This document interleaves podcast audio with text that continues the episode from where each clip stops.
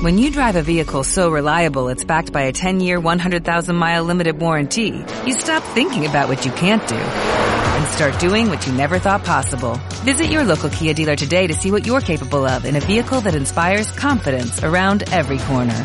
Kia, movement that inspires. Call 800-3334-KIA for details. Always drive safely. Limited inventory available. Warranties include 10-year 100,000-mile powertrain and 5-year 60,000-mile basic. Warranties are limited. See retailer for details.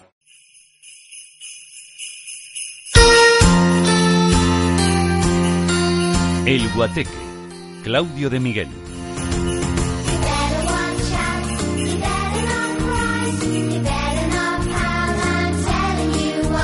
Pues aquí continuamos, como siempre, en la tarde del domingo hasta las 9 de la noche, después de los minutos eh, que compartimos con ustedes desde las siete y media, pues llega el momento de nuestras entrevistas personales en los estudios centrales de la calle Modesto La Fuente de Madrid. En unos instantes les presento quién va a ser nuestra invitada durante los próximos casi 60 minutos, no sin antes eh, decirles que de la realización se ocupa Miguel Michael Barderas y de la producción Gabriel Pita.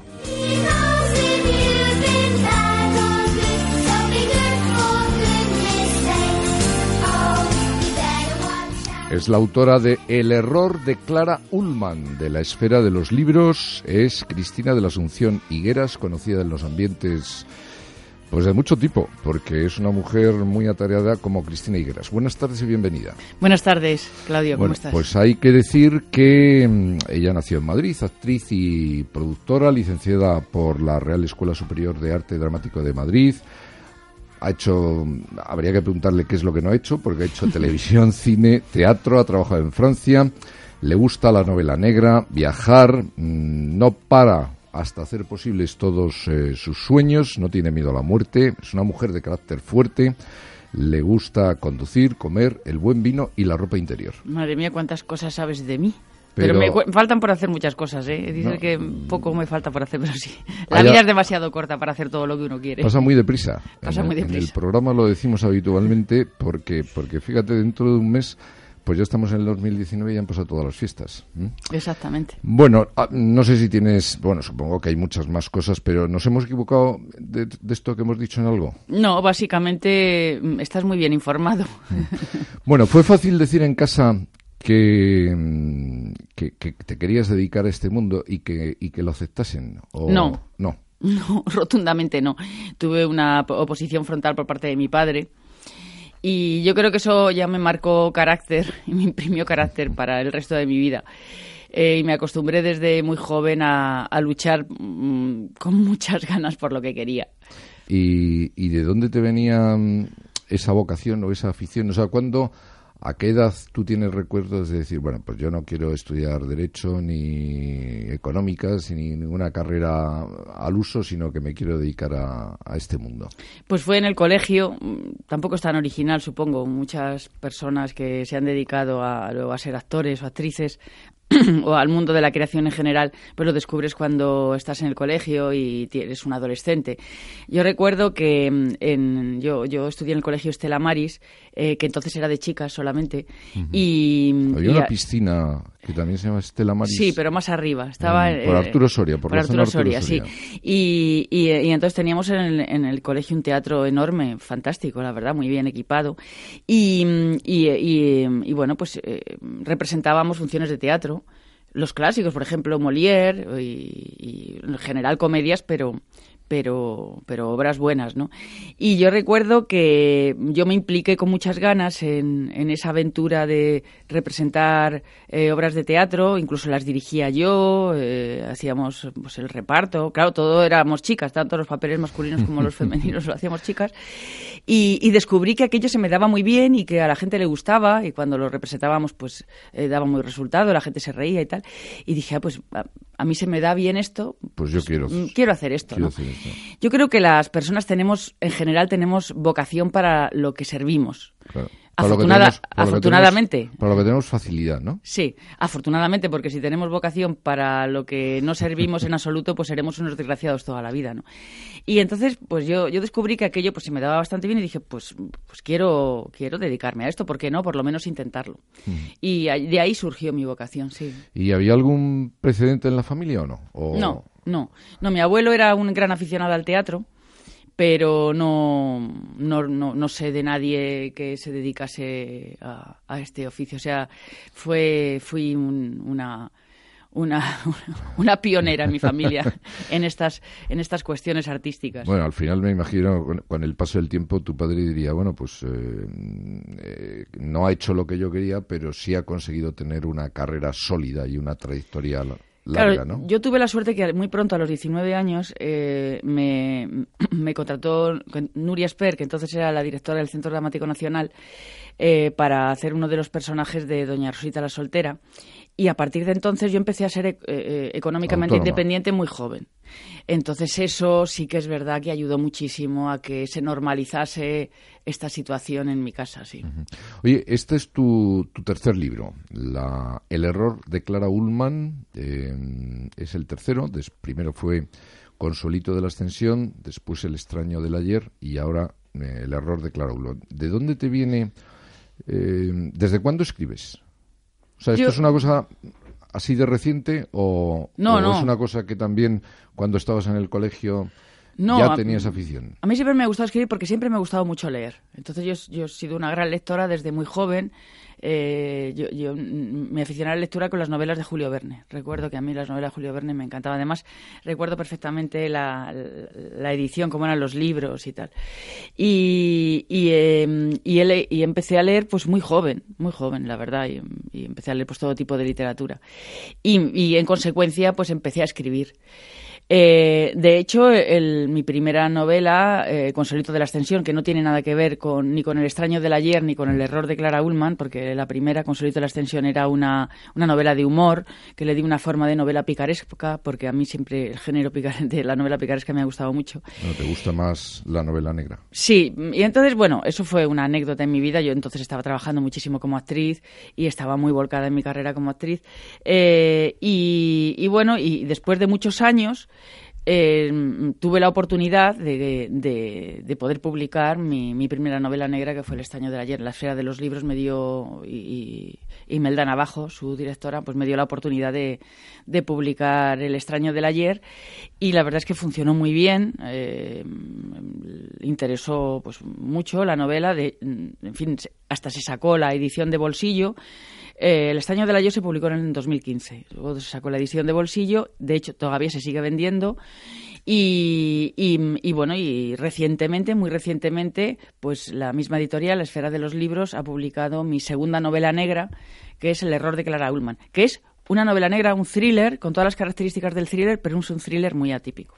Bueno, después hablaremos de tu libro, como se dice, pero antes em, quería, en fin, para que los oyentes eh, conozcan un poco más a Cristina Higueras, que vas a estar aquí, pues como decía antes, casi una hora, pues te conozcan un poco más. Eh, ¿Tienes buenos recuerdos de la niñez?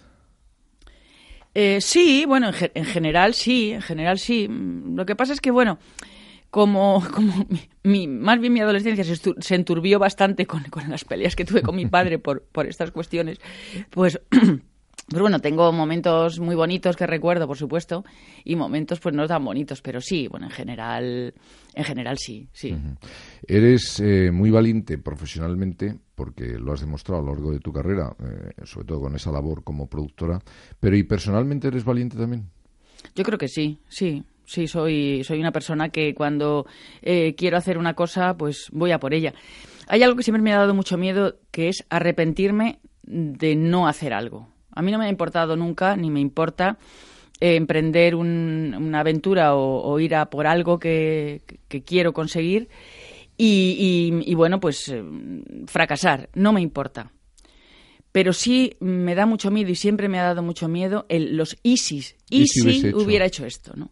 Entonces procuro pues lanzarme a la piscina y si sale bien, pues maravilloso, pero si sale mal, pues no pasa nada. Aprendes la lección y, a, otra cosa mariposa, como dice el refrán, ¿no? Dicen que, que hay que arrepentirse de lo que no se hace, no de lo que, de lo que sí se hace. Efectivamente, yo estoy plenamente convencida de eso.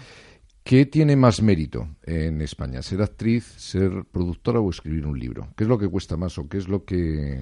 Lo que cuesta más y lo que tiene más mérito en este país nuestro que tiene muchas, mm, es un país mm, por otra parte maravilloso y tiene muchísimas eh, cualidades y muchas cosas buenas, pero elegir un, cualquier profesión que tenga eh, que ver con la creación y con el arte vas bastante mal, porque no hay no hay demasiado interés, también no hay demasiado interés porque tampoco hay un interés político en que, en que la gente se interese por el arte, por la cultura, etcétera. Ahora, si quieres ser futbolista, es el país ideal para nacer. Mm. ¿Eres de, de algún equipo en concreto? ¿Te gusta el fútbol? No, no me gusta nada el fútbol. No te gusta nada el fútbol. Me encanta el, me encanta el deporte. De hecho, yo siempre he practicado mucho deporte y me encanta practicar deporte. Pero el fútbol mmm, tengo bastante bastante rechazo hacia el fútbol, no por el deporte en Por sí, sino por todo, todo lo que, lo que hay detrás del fútbol. Bueno, volviendo a la pregunta anterior, mm, quizá lo más difícil sea ser productor. eh, donde más se arriesga es en producir, ¿no? Porque, bueno, actriz, te dirigen, te contratan o no, te- o no te contratan, que esa es la dificultad. En lo del libro o escribirlo, pues, eh, hombre, hay que escribirlo, pero después también que te lo publican, ¿no? Pero la producción requiere algo más, ¿no? Una apuesta económica para empezar y, bueno, pues me imagino que una organización tremenda, ¿no? Sí, sí, eh, la verdad. Yo, yo, yo, he, yo he estado con mi productora Nueva Comedia. eh, la trayectoria de Nueva Comedia pues abarca casi 20 años. Lo que ocurre es que luego vino, en un momento dado vino la crisis y yo he tenido siempre muy claro que una, un- una empresa, sea del tipo que sea, sea, eh, sea una empresa de fabricar tornillos o una empresa artística, da igual, pero una empresa, su sentido es ganar dinero Sí, sí, claro. porque si no, no tiene ningún No es- no sentido. es empresa. Es decir, que también yo he tenido una, un- un- mi faceta de actriz y mi faceta de productora, por eso muchas veces chocaban, ¿no? Era una especie de. Te pagabas de- poco De actriz. Jekyll y Mr. Hyde, ¿no? Por un lado, lo que mm, como productora, pues me apetecía hacer, a lo mejor como actriz no me apetecía tanto y viceversa. Y entonces, eh, eh, poner en paz esas dos facetas es lo más complicado. Yo he tenido la gran suerte de que todos mis espectáculos, todas mis producciones han funcionado bien. Algunas unas mejor que otras, pero la verdad es que eh, durante esa trayectoria de casi 20 años, en Nueva Comedia ha funcionado muy bien y afortunadamente he tenido el favor del público en la, en la- vamos, en todos los espectáculos. Ya digo, unos mejor, otros peor, pero en general en todos mis espectáculos. Y, y con lo cual yo, yo pues estoy muy satisfecha de esa trayectoria porque creo que mm, he conseguido eh, ser un poco la dueña de mi destino profesional dentro de lo que uno puede ser dueño de eso, pero sí es cierto que he podido gui- guiar al menos mi carrera. Ujú. Ir un poco por donde tú mm, pensabas que había que ir, ¿no? Claro, el esfuerzo, evidentemente, perdón, evidentemente ha sido muy grande, pero creo que ha merecido la pena, sin duda. Eh, creo que has, mm, bueno, creo no, has trabajado con Christopher Lee y creo también que con Stewart Granger. Con Steve Granger, con Sí. Christopher Lee, con... Mm, ¿Cómo, cómo son estos señores a la hora de, de no trabajar y de irse a tomar unas patatas bravas o unos boquerones en vinagre? O Ay, sea, son maravillosos. Son, vamos, la, la, la, la experiencia que he tenido. Bueno, hice con Christopher Lee una película y con Stuart Granger también hice otra película para la BBC y, y son maravillosos. Yo aprendí muchísimo de ellos. Son, ah, fueron personas, desgraciadamente los dos ya han muerto. han fallecido, sí. Eh, pero personas mm, verdaderamente sorpre- sorprendentemente humildes. Sorprende- en un en, eh, muchas veces que, que tiene que tienes trato con, con gente que realmente tampoco es que sea muy notoria eh, ni profesionalmente ni personalmente y, y van con unos aires pues eh, sorprendentemente altivos eh, estas dos personas me, me pare- me parecieron me- lo que más me sorprendió fue su, su humildad y, y su generosidad a la hora de compartir sus vivencias eh, y su generosidad de todo tipo sea, gente normal, generosidad vamos. como actores eh, sí es, es- es lo que tendría que resaltar más de ambos. Eh, ¿Por qué estás especialmente orgullosa de, de ese trabajo que hiciste en el teatro, en la obra Sola en la Oscuridad? porque tuve que interpretar es a una la, la que más eh, te ha gustado de lo que has hecho, ¿no? O de lo que más te ha gustado, ¿no? Es que Solo en la Oscuridad, eh, para mí fue una experiencia maravillosa como actriz, pero también fue una experiencia maravillosa personalmente, porque tuve que interpretar a una persona ciega. Eh, el, eh, bueno, lo- los, los oyentes eh, conocerán seguramente, eh, la verdad es que la función tuvo mucho éxito, pero seguro que muchas más personas han visto la película basada en la obra teatral que protagonizó Audrey Hepburn, que es un clásico del cine, ¿no? Y, el reto mayor fue interpretar y hacer verosímil y creíble ese personaje de, ciega. era, el personaje se llamaba Susie Hendrix y era una persona ciega. Tuve la gran fortuna de, que la ONCE colaborase conmigo en la preparación del personaje. Me pusieron a mi disposición un preparador, eh, Helio, por cierto, se llamaba, eh, y, y, tuve la, que me permitió pues eh, hacer ejercicios para meterme en el mundo de las personas ciegas. Y a la vez también conocí muchas personas ciegas que por cierto no les gusta nada que les llamen invidentes porque a veces con esa ese afán de corrección política que tenemos nos pasamos tres pueblos a veces. Mm, entonces, eh, fue para mí una experiencia personalmente muy interesante y también un reto como actriz, por supuesto. Y si tengo que elegir, por eso a veces cuando... ¿Qué, personaje e, elegirías? Pues seguramente ese por las peculiaridades que tenía el proyecto y, el personaje, y las características del personaje. supongo que las dificultades eh, al, ser ciego, pues, o a tener que hacer de ciego, pues claro, no son las mismas que cuando haces un personaje que ve, porque eso entraña eh, más interpretación si cabe, ¿no? Porque, porque claro, mm, eh, pues tienes que hacer que te tropiezas con todo y ese tipo de cosas, ¿no? Tiene unas, unos, unos inconvenientes y unas dificultades técnicas que otro tipo de personajes pues no tienen, claro, añadidas, quiero decir, ya es muy, complicado eh, técnicamente representar eh, un, un, personaje en, teatro, también en cine y en televisión, por supuesto, pero en teatro es verdad que, que requiere pues unos eh, una preparación especial. Y, y si encima y si, si, además tiene unas mm, particularidades el personaje diferentes como es el caso pues claro acrecienta la, la, dificultad a la hora de interpretarlo. Eso eh, fue un reto fundamentalmente. A ti te gusta más creo que te gusta más el teatro has hecho más teatro es más difícil el teatro porque al fin y al cabo en el cine si algo sale mal se para, se vuelve a repetir, pero en el teatro cuando tienes al público delante no se puede ni parar ni repetir. No es que me guste más, lo que pasa es que, eh, bueno, pues, pues las circunstancias de la vida me han llevado más por ese camino, pero a mí me encanta también el cine y la televisión. La diferencia fundamental entre, entre trabajar para una pantalla y para, y para el teatro es que en, una pantalla tienes que trabajar para el primer plano fundamentalmente y en el teatro no. Entonces, el teatro, las, las, dificultades técnicas que tiene sobre todo es eh, eh, que, que te oigan en la fila 20 de una manera y, que, y que, no, y que no, no, sea algo forzado, ¿no? Claro, que no suene eh, artificial. Y, y, luego, claro, lógicamente está ese, eh, ese, ese terror, porque diría terror, siempre se pasa muchísimo miedo cuando sale, se sale un escenario, que es el directo, efectivamente, como tú bien dices, ahí no se puede repetir. Si te equivocas y metes la pata, la has, metido no hay no hay no hay eh, no hay forma de, de, corregirlo no mm. Y entonces, claro, el teatro lo que tiene es ese, esa emoción del directo, ¿no? Claro. Después de, de, la cantidad de obras que has hecho y, te sigues poniendo nerviosa cuando tienes que salir a ya no digo el día del estreno, sino incluso en, a representar pues un día normal y corriente una de las obras? Siempre, siempre, sí, sí, sí, eso no se cura nunca. Yo creo que eso es como los toreros cuando salen al ruedo, hombre, salvando las distancias porque ellos se juegan la vida, ¿no? Pero sí es cierto que eso no se cura nunca. Es más, cuanta más experiencia vas teniendo y porque y, cuanto, cuanto más la gente te va conociendo, pues más esperan de ti. Entonces, la responsabilidad es mayor. Entonces, no, eso no se cura nunca. El, día del estreno es terrorífico, porque claro, es la primera vez que contrastas el espectáculo con el público. Entonces, no, no sabes cómo va a reaccionar. y luego, todas las representaciones tienen ese plus porque mm, al final eh, eh, cada público de cada representación es diferente. Entonces, eh, es un estreno casi cada día. claro. ¿Y te da por hacer algo mm, especialmente mm, llamativo en esa situación de inquietud o de nervios? no sé, por, por, por eh, los tenistas, algunos dan tres pasos para adelante, dos para atrás, este tipo de cosas. Yo lo que, lo que siempre hago es que, eh, sobre todo el día del estreno, le digo al regidor, que es la persona, bueno, pues que digamos que es un poco el maestro de ceremonias, que quien pues, eh, se las ingenia para que todo esté en su sitio, para es un poco el, maestro, el, director de orquesta, ¿no? Pues te dice, ya va a empezar la función, eh, tienes que salir y tal.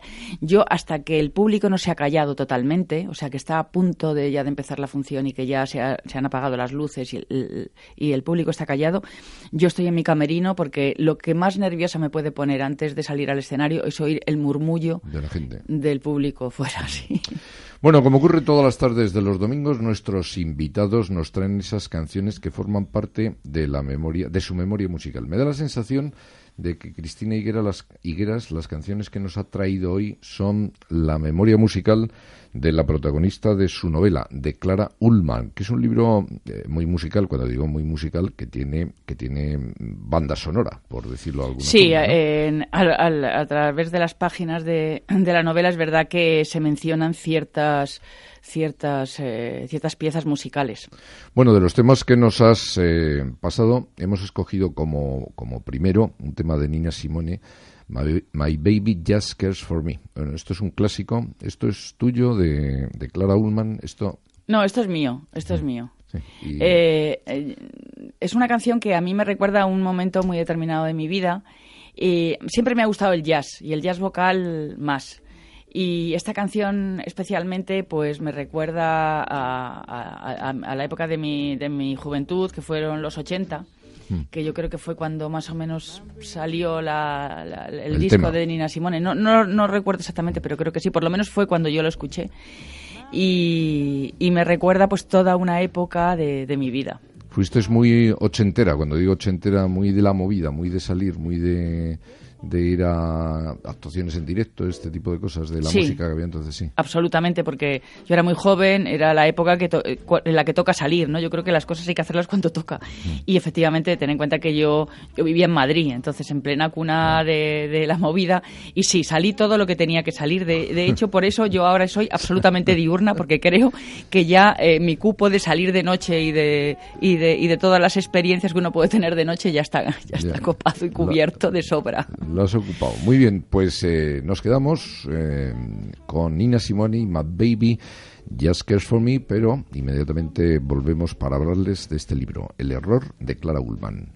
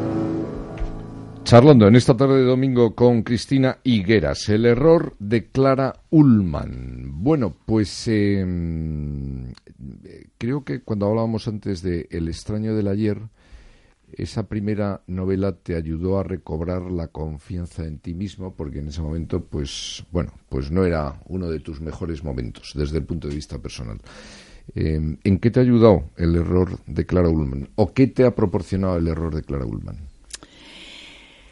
Eh, también eso ha sido otro reto, porque como te decía al principio, eh, yo a mí me encanta la novela negra y el thriller. Es un género, el género negro en general me gusta mucho y me ha gustado siempre, ¿no?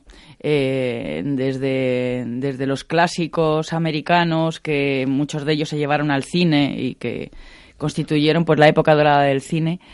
Em, pero en, en este, en, el error de Clara Ullman, yo me, me propuse un reto, porque yo soy una gran lectora de novela negra, de thriller, eh, de muchos géneros, pero en general eh, y especialmente de thriller y de novela negra. Y yo creo que, como yo, muchos lectores están un poco saturados de, de leer un poco siempre la misma historia los mismos protagonistas, que son policías, son detectives, eh, pues mm, las historias con una estructura muy similar. Entonces yo dije, ¿Por qué no se puede hacer un thriller, una novela negra con todos los elementos del thriller, donde hay crímenes, donde hay intriga, donde hay suspense, donde hay giros de la trama que te llevan por caminos insospechados, eh, pero mm, en otro ambiente, no en el ambiente policial. Mm. Y entonces em, los protagonistas del error de Clara Ullman, en lugar de ser detectives, policías o, cualquier personaje relacionado con los cuerpos y fuerzas de seguridad del Estado, como son en el 99% de las novelas negras, dije, ¿por qué? No pueden ser científicos y médicos. Entonces, en el error de Clara Ullman, ya digo, es un thriller con todas las características del thriller, pero eh, tanto la protagonista, Clara Ullman, como la mayoría de los personajes que aparecen en la historia están directa o indirectamente relacionados con la investigación médica y la investigación científica. Eh, y fue un poco ese reto, hacer una historia diferente dentro del género negro. Pero mm, llegas a a, esta novela mm, con, e, por esa idea de hacer algo diferente. Sí, sí. Eh, dentro, mm, mm, demostrar que en el dentro del género negro se puede hacer otro tipo de historias y, con otro, en, y en otro ambiente y además con unos elementos que a mí no me gusta decir que el error de cada uno pertenece a, la ciencia ficción, pero sí es verdad que tiene unos elementos de ciencia ficción eh, lo que pasa es que yo ya digo, no, no me gusta decir que, que, hablar de ciencia ficción relacionada con el error de Clara Ullman, porque cuando hablas de ciencia ficción, la gente se imagina que está desarrollando la historia efectivamente en, un futuro lejanísimo y con protagonistas que aparecen monstruos de tres cabezas. Y no es el caso. El error de Clara Ullman se desarrolla en la época actual y todos los experimentos científicos que se, que se nombran en la, en la historia y que se cuentan en la historia son experimentos científicos que se están haciendo en muchísimos laboratorios del mundo. Lo que pasa es que todavía no han llegado a la sociedad, pero están a punto de llegar a la sociedad. Eh, de hecho, mm, hace muy poco ha salido eh, el experimento, un experimento científico que ha hecho un, investigador chino, un científico chino, eh, que ha mutado genéticamente, ha mutado el ADN de dos gemelas. Entonces, yo cuando leí eh, eso me, sorprendió muchísimo porque yo pensaba que el error de Clara Ullman, pues eh, lo, que, lo, que, lo que cuento que, está pasando y que en ese momento, en, el transcurso de la historia, está ocurriendo, pues todo eso podría pasar dentro de 10 años. Pero estoy viendo que es que se está adelantando ¿Qué va a pasar antes? ¿Qué va a pasar antes? Em, eh, ¿Cuál es el detonante para, para tomar esa decisión de hacer algo diferente en cuanto a lo que es un thriller. Creo que en El extraño del ayer es un documental que ves. Eh, aquí, en El error de Clara Ullman, ¿existe algún, algún momento circunstancia que te diga hay que hacer una novela negra, pero que, no sea clásica? Es que a mí, a mí me, me inquieta y me atrae mucho todo lo que está sucediendo. Creo que, pertenecemos a una generación que tenemos el, gran privilegio de estar viviendo un cambio, un cambio rapidísimo socialmente, históricamente, y de costumbres y de formas de ver la vida y, de relacionarnos. Entonces, em, em, en el error de Clara Ullman todo esto está presente. En definitiva, es una. Es, eh, el Lord de Carol es, es, eh, es, la, es la, historia de, una persona que, que transgrede todas las normas para adaptar el mundo a sus principios y eh, utiliza los medios que tiene a su alcance. ¿Fue fácil encontrar el título? No, ha sido de lo más difícil, de lo más difícil sí, porque... Mm, ¿Qué otros títulos has barajado? Es que los títulos, los títulos son muy difíciles. Claro, ¿eh? encontrar algo que tenga gancho y que y que bueno mucha gente compra los libros por la portada mm, que también es una portada muy mm, pues muy llamativa vamos muy muy interesante muy inquietante diría yo con eso es mérito de la editorial, ¿eh? Y cuando, cuando me la presentaron me pareció muy, muy acertada, francamente. Otras veces, en, por ejemplo, en el estaño del ayer me, dieron dos portadas para elegir. Tuve clara la que, la que, la que era la, buena. En este caso nada más me han dado esta, pero es que realmente mm, a mí me, me fascinó. Me pareció que que resume muy bien lo que es, o, por lo menos sugiere muy bien lo que el lector va a encontrar dentro de las páginas del error de Clara Ullman. Es una mujer relativamente joven eh, girando la cabeza hacia atrás. Creo que en lo único que eh, pusiste un matiz fue en el color de los ojos. Sí. Efectivamente, porque, eh, porque la, la, la, chica que sale en la portada tenía los ojos marrones eh, pero Clara Ullman, la protagonista de la historia, en, varias ocasiones se, menciona que tiene los ojos claros. Entonces eh, sugerí a la editorial hacer ese pequeño cambio, porque me parecía que era, que era más interesante que el lector, una vez que leyera la historia, pues pudiera eh, imaginarse a Clara Ullman como la chica de la portada. Y una característica fundamental de, Clara Ullman es el color de, sus ojos. Los ojos claros en las mujeres eh, generan más inquietud o, o, no tienen nada que ver. Y los ojos oscuros más tranquilidad. O sea, una mala eh, se representa mejor con los ojos claros que un ¿O no? no, necesariamente. Lo que pasa es que eh, ahí eh, Hitchcock, Alfred Hitchcock, tuvo eh, toda una teoría y si ves, sus, si ves sus películas, pues se puede ver perfectamente, ¿no? Que las, las buenas, las heroínas de sus historias son todas rubias y muy parecidas y, y los personajes más inquietantes o, o, que se alejan más de las características pues convencionales son morenas, ¿no? Pero eso es una teoría de Hitchcock que puedes no estar de acuerdo, ¿eh? Pero hablamos del pelo, no de los ojos. ¿No? Eh, Hitchcock no hablaba de los ojos, hablaba del pelo. sí, pero una rubia en general tiene los ojos claros, ¿no? Pero mm. son, tópicos. Y, yo realmente soy bastante, tengo bastante alergia a los tópicos y, a las convenciones. Entonces, no, yo no estoy de acuerdo necesariamente con esto. lo que pasa es que, bueno, pues cuando yo escribo parto de imágenes que luego traslado a, los textos, a, la escritura. Y entonces, eh, pues no sé por qué desde el principio me imaginé a, a Clara Ullman pues con, estas características.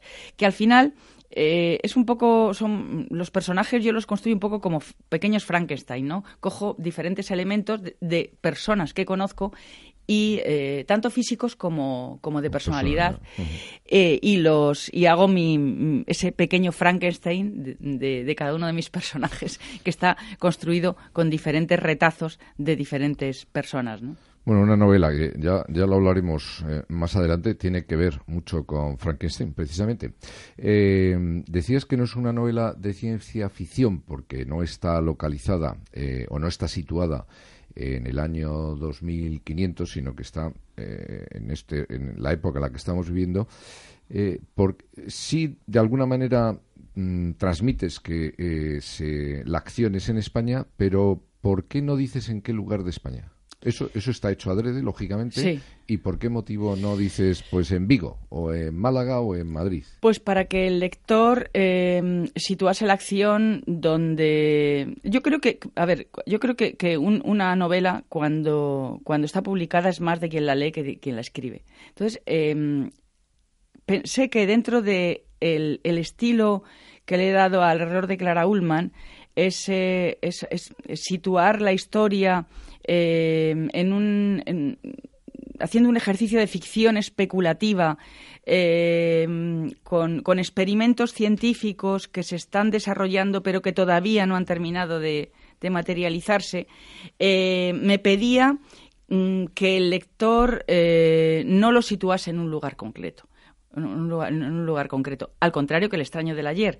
mi anterior novela negra, mm, muy madrileña. que es una novela, digamos, hasta costumbrista, porque está situada en Madrid y además en, lugares muy reconocibles de Madrid, pero porque la historia me pedía que fuera así.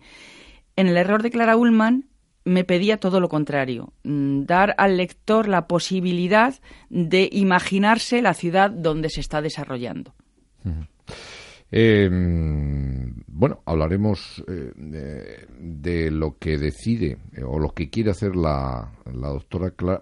Para documentarte, supongo que habrás tenido que pues ir a un laboratorio, ver cómo es un laboratorio. O sea, eso supongo que requiere un trabajo, ¿no? O para poder después escribir mm, sobre un tema como el que mm, trata la protagonista, que es Clara Ullman, que es la experimentación con el cerebro en relación con la herencia genética y la posibilidad de crear eh, pues eh, órganos y de fabricar órganos humanos, ¿no?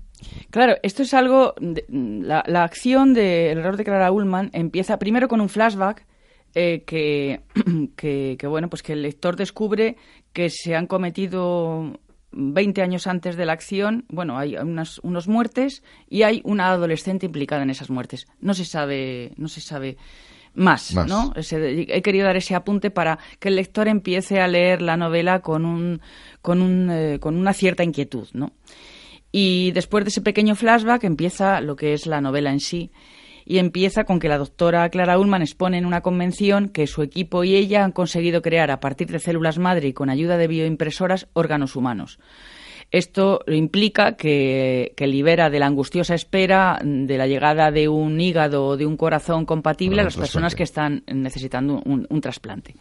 Eso en este momento se está eh, haciendo ya en los laboratorios. Lo que pasa es que, de, hecho, ya es posible eh, crear en un laboratorio a partir de células madre y con bioimpresoras, por ejemplo, piel o, vasos sanguíneos. No órganos complejos como el corazón o, un hígado, pero está a punto de hacerse realidad. ¿no? Eh, entonces, eh, eh, así empieza la historia y, lo, que, lo que el lector va descubriendo en el transcurso de las páginas, según va avanzando la lectura, es que em, detrás de este logro, que aparentemente solo tiene cosas buenas y positivas, hay mucho más. El objetivo de Clara Ullman, digamos que tiene más objetivos que simplemente una una, una acción, pues, digamos, altruista. Pero supongo que habrá supuesto un trabajo el, el, saber, eh, el conocer todo esto que tú eh, has puesto en la boca de Clara Ullman. Bueno, yo por las mañanas me levanto y no, no, no sabía que, eh, se estaban haciendo hígados ya, ni, ni cosas en los laboratorios, vamos. Sí, claro, supuso dos meses de investigación, pero fue una investigación muy diferente a la investigación que hice para hacer mi anterior novela, El extraño del ayer. En este caso, la investigación ha sido muy... Eh, como diría muy muy de libro muy de libro muy de, muy de investigación teórica. De rata de biblioteca. De rata de biblioteca. Muy investigación teórica porque eh, mm, no me interesaba conocer el día a día y la realidad cotidiana de un investigador. No porque yo quería hacer una historia eh, digamos em, partiendo de, de, del de la imaginación totalmente. Lo que sí necesitaba para que esa historia fuera verosímil y creíble, pues que tuviera una base científica y una base pues muy muy sólida, ¿no? Y por eso ya digo, como tú bien dices, hice un trabajo durante dos meses aproximadamente muy de biblioteca. Sin embargo, en El extraño del ayer, que es una novela mucho más costumbrista, sí que conocí de primera mano eh, pues a, investigadores de homicidios, a forenses, eh, visité la Dirección General de Policía, eh, en fin, sí que hice una labor más de, calle, digamos. Pero porque el estilo de la novela me lo pedía. En El error de Carla Ullman, a ser una novela totalmente distinta, lo único que tiene en común es que es un thriller, pero un thriller con características totalmente diferentes. Eh, lo que me pedía era hacer una investigación ya más teórica, digamos. Bueno, más música, más canciones en el Guateque de la mano de Cristina Higueras, nuestra invitada en esta tarde. Una de las, uno de los valores del soul de este siglo XXI es la protagonista de nuestra siguiente canción y un tema que, que, salió en un álbum que consiguió diferentes Grammys en el año 2001. El tema titulado I Try y ella es Macy Gray. Eh, porque también creo que sale en la novela, ¿no? Eh, sí, este tema específicamente sí que aparece la novela y además para ambientar un momento eh, muy, muy decisivo y muy importante de la novela, además. Eh, ¿Cuándo descubriste tú esta cantante? Es lo que se llama el nuevo soul, el soul del siglo XXI. O sea, ¿ya te gustaba? No, la descubrí porque eh, una de, de, las, de, las, cosas que más me gustan de los progresos tecnológicos es que ya no hay que comprar discos, sino que los descubres en, en una aplicación. En mi caso yo tengo eh, un ordenador Apple y tengo Apple Music, la aplicación Apple Music, y, y de repente pues voy descubriendo eh, ca cantantes y, y, música diferente.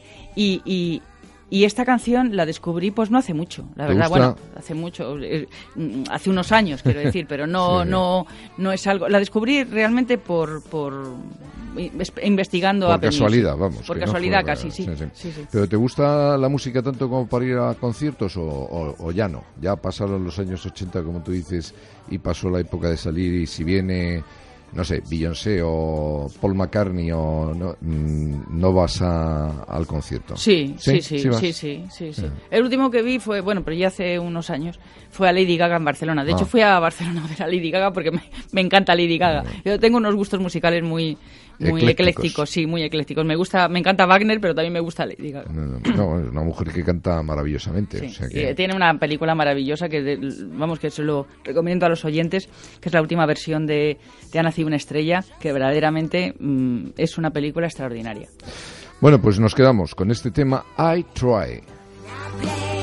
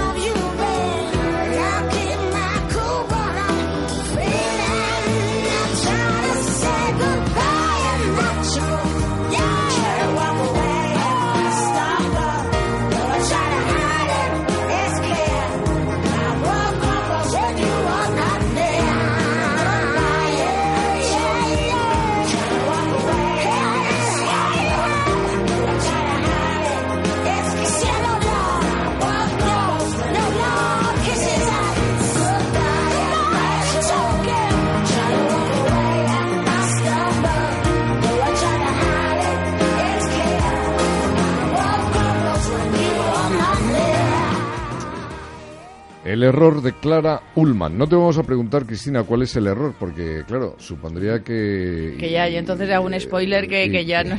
Que, no hace falta comprar el libro, y lo bueno, pues es eh, devorar el libro, porque en el momento que se entran en las primeras páginas no se suelta. Eh, y eso es lo que realmente... Eh, pues uno de los ganchos de, de, las, de los buenos libros es cuando, cuando uno no puede parar de leer. Mi mayor satisfacción, que ya... Mm, que ahora tenemos la suerte que antes eso no era posible de tener un feedback con el lector a través de, la, de las claro, redes sociales. Claro. Entonces los lectores cuando, cuando me comentan y me hablan del libro, de cualquiera de mis libros, pues eh, lo, que, lo que más me gusta cuando, es cuando me transmiten que han tardado dos o tres días en leerlo porque no pueden dejar, no pueden dejar. De, de, de, leerlo. A mí hay algo que, me, que siempre me, me, me espanta, que es aburrir. Aburrir. Y entonces, tanto Estamos en mi labor de productora, de actriz o de novelista, eh, intento siempre ponerme en el lugar del lector o del espectador y, y, y, construir lo que a mí me gustaría ver o lo que me, a mí me gustaría leer. Mm. Y, de, y, de, qué manera, ¿no? Entonces, eh, eh, sí, creo que, en fin, eh, no es accidental que mis libros, que mis novelas se lean pues de una manera tan fluida. Eh, bueno, ya nos has contado algo sobre la personalidad de la doctora Clara Ullman, una investigadora para la que no existe límites en la investigación científica. Pero, mm, ¿nos puedes contar algo más, aparte de que supongo que algo tuyo tendrá? Porque todos los personajes tienen algo tuyo, ¿no? Claro, inevitablemente mm, siempre les transmites eh, algo tuyo para crear. Por eso para crear es, tan importante. Crear, quiero decir, un personaje en un escenario o un personaje en una novela o una historia. Creo que es fundamental tener una vida plena y, y, bueno, pues vivir las cosas eh, intensamente, viajar mucho, conocer mucha gente, tener vivencias, porque de esa manera, al final, tu, tu, tu, caldo de cultivo para eh, elaborar un personaje eres tú mismo, ¿no? Al final las personas somos mundos enteros. Entonces, cuando creas un personaje tienes que rascar en tu interior pues la parte de ti que puede tener más que ver con ese personaje, que siempre hay, siempre existe. Pero para eso tienes que tener una, una vida plena y una y una, y una cultura y haber leído, haber viajado, etcétera. Entonces, claro que tiene de mí Clara Ullman, pero yo creo que de, mí tiene cualquiera de los personajes que salen en la novela. Puedes encontrarle algún punto mío que yo le, he inoculado de alguna manera por, eh, por, seguir con el estilo de la, de la novela. ¿no? Eh, la doctora Clara Ullman, como decíamos, mm, cree que no existen límites en la investigación científica. ¿Y tú qué opinas? Yo opino que lo que se puede hacer se va a hacer y que poner puertas al viento es algo absolutamente inútil. Entonces, eh, una de las de los, de los interrogantes que creo que el lector se va a plantear cuando lee el error de Clara Ullman es si, si la evolución entiende de ética o si los progresos y los avances científicos y tecnológicos amplían el límite de lo que hasta ahora hemos considerado moralmente aceptable. Si los laboratorios farmacéuticos son todo lo transparente que creemos, eh, creo que son interrogantes que, que están ahí en que están y, que, le quedan al y lector que le quedan cuando, al lector cuando, cuando, lee la, la historia. Eh, otro de los protagonistas es Ramón de Castro, que es un melómano y pero y también dentro de, de lo que tú has querido plasmar en la novela no es el clásico personaje de novela negra, ¿no? No, no, no. Eh, es un hombre mm, bastante eh, atípico, ¿no? Es un hombre eh, con muchísimo poder, pero eh, un triunfador, pero que no tiene, como dice la doctora Clara Ullman, no tiene esa adicción a sí mismo que tienen la mayor parte y la mayoría de los hombres que han conseguido ese nivel.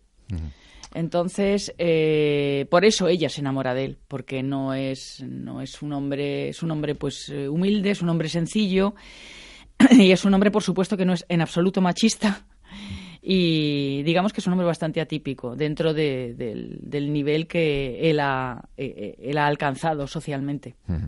Bueno, más música, más canciones. Luz Casal, Días Prestados. Esta, eh, ¿Este tema es tuyo o, o, de, o de Clara? No, este tema es mío. Este tema es mío. No, no, no, no. Este tema es, es mío. A mí lo que más te gusta es la letra de esta canción. Siempre me ha gustado Luz Casal. Bueno, me gusta muchísimo. Esta, esta canción pertenece a su último disco, que precisamente voy a ir a verla. Eh, me preguntabas de los conciertos, voy a ir a verla el día 16 en directo. Y, y, y todas las canciones de este disco me encantan. Me gustan muchísimo. Y las letras, efectivamente, las letras en general de todas las canciones de Luz Casal tiene una un, tiene una, un fondo y un, un pozo y, un, y, una solidez que son verdaderos poemas, ¿no? Poemas cantados. Me gusta igual la, la, letra que la música, pero la música es fantástica también. Bueno, pues aquí está, Luz Casal. de tu cuerpo y descifrarlos. Vamos a brindar por ti, por mí, porque tu aliento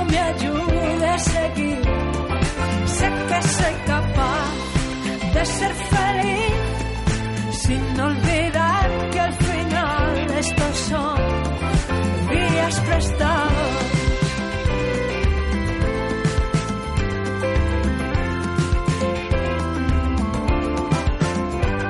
A fuerza de dar bandazos se acaba por ver claro.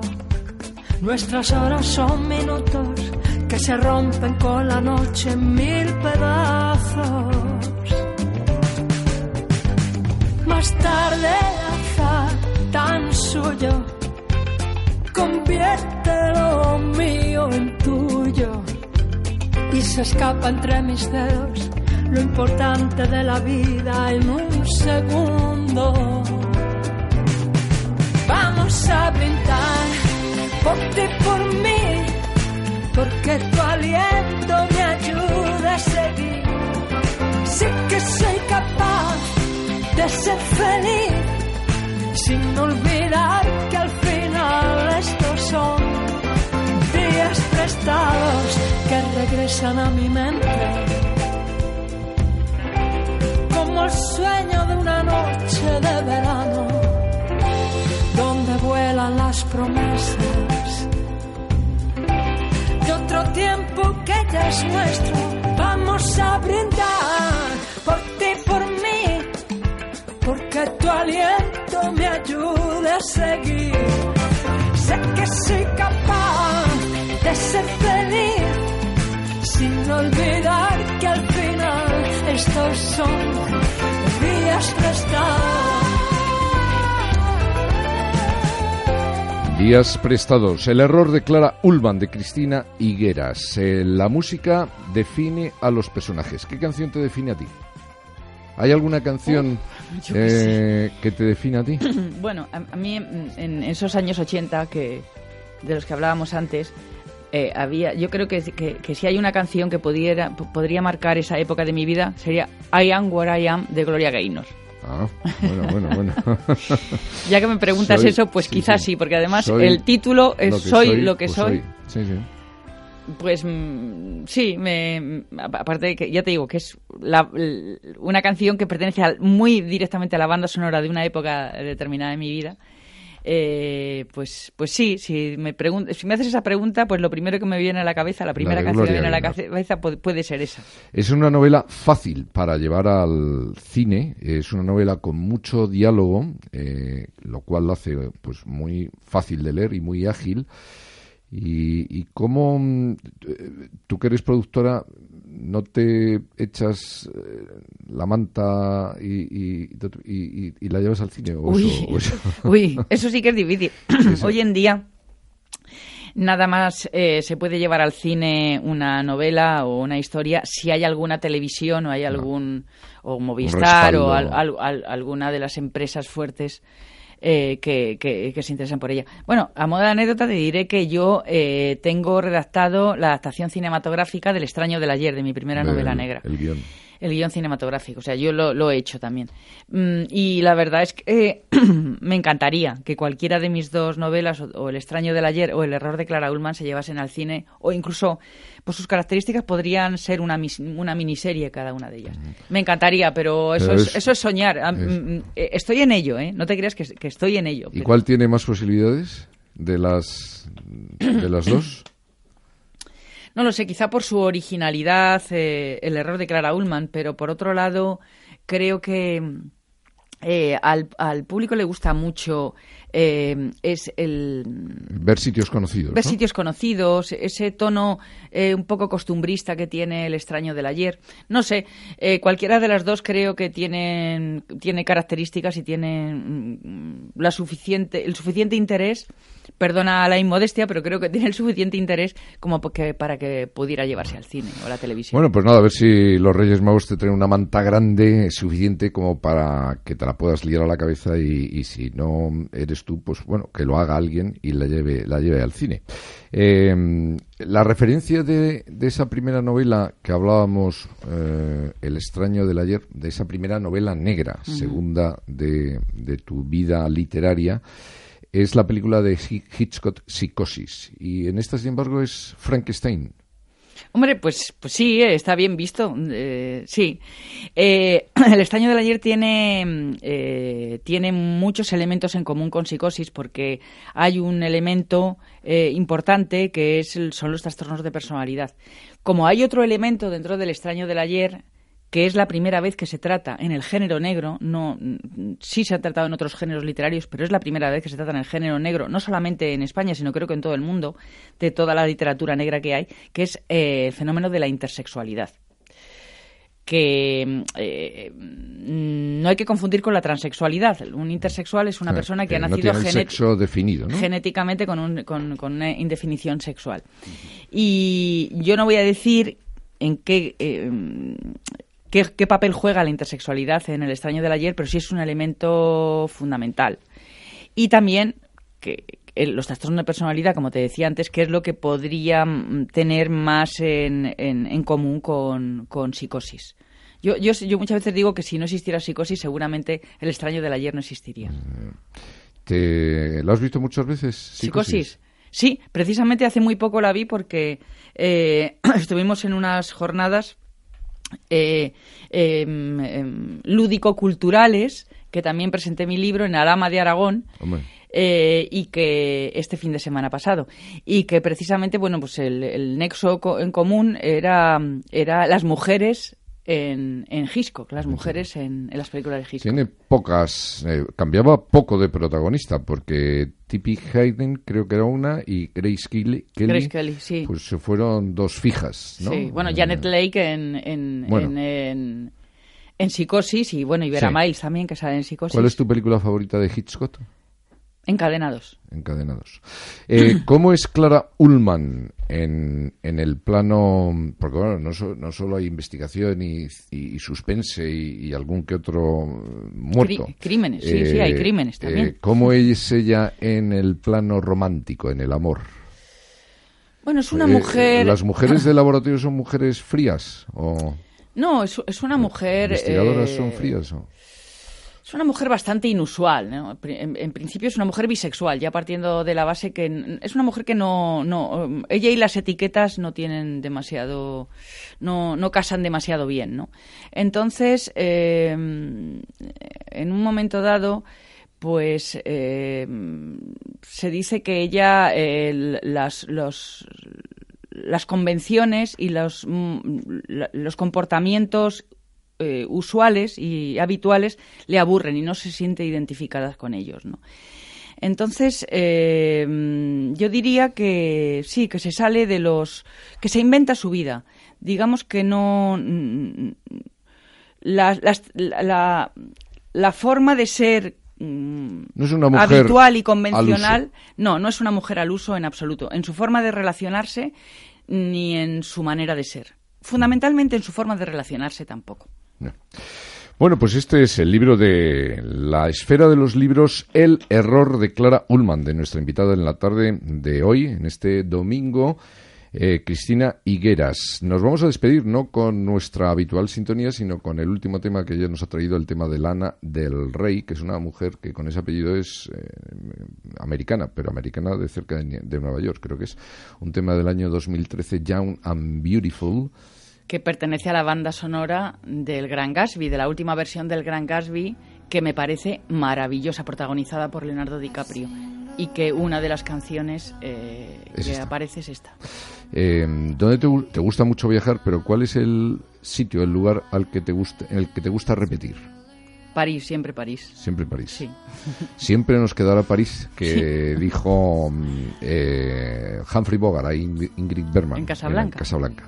Pues Cristina Higueras, muchísimas gracias por venir a nuestro Guateque y traernos este apasionante libro, El error de Clara Ullman mucha suerte, muchos éxitos y tienes ya algo más, eh, bueno, supongo que tu cabeza bulle permanentemente. Bueno, es que ten en cuenta que mi bebé, el error de Clara Ulma, que yo lo llamo mi bebé, acaba de nacer y necesita cuidados.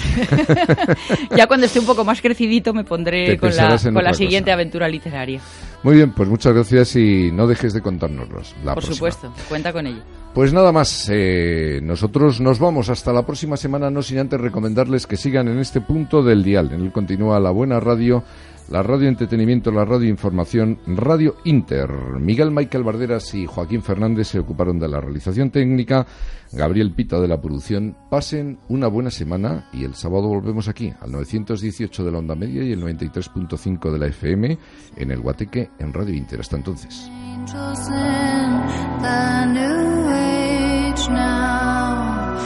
summer days, rock and roll, the way you play for me at your show, and all the ways I got to know you pretty.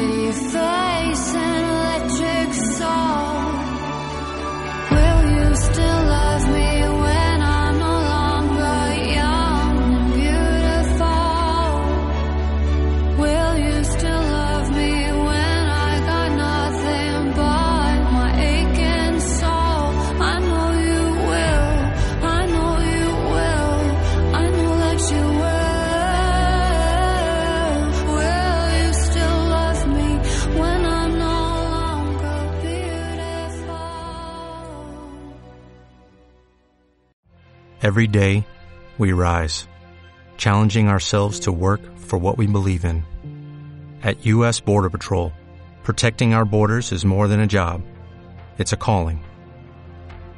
Agents answer the call, working together to keep our country and communities safe.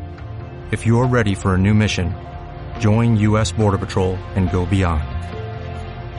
Learn more at cbp.gov/careers.